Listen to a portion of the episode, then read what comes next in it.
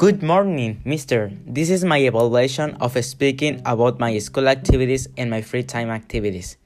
I have five school activities. First, I put attention in the class. I get up early. I order my materials. I'm going to the cafeteria for my food. I take notes for my work.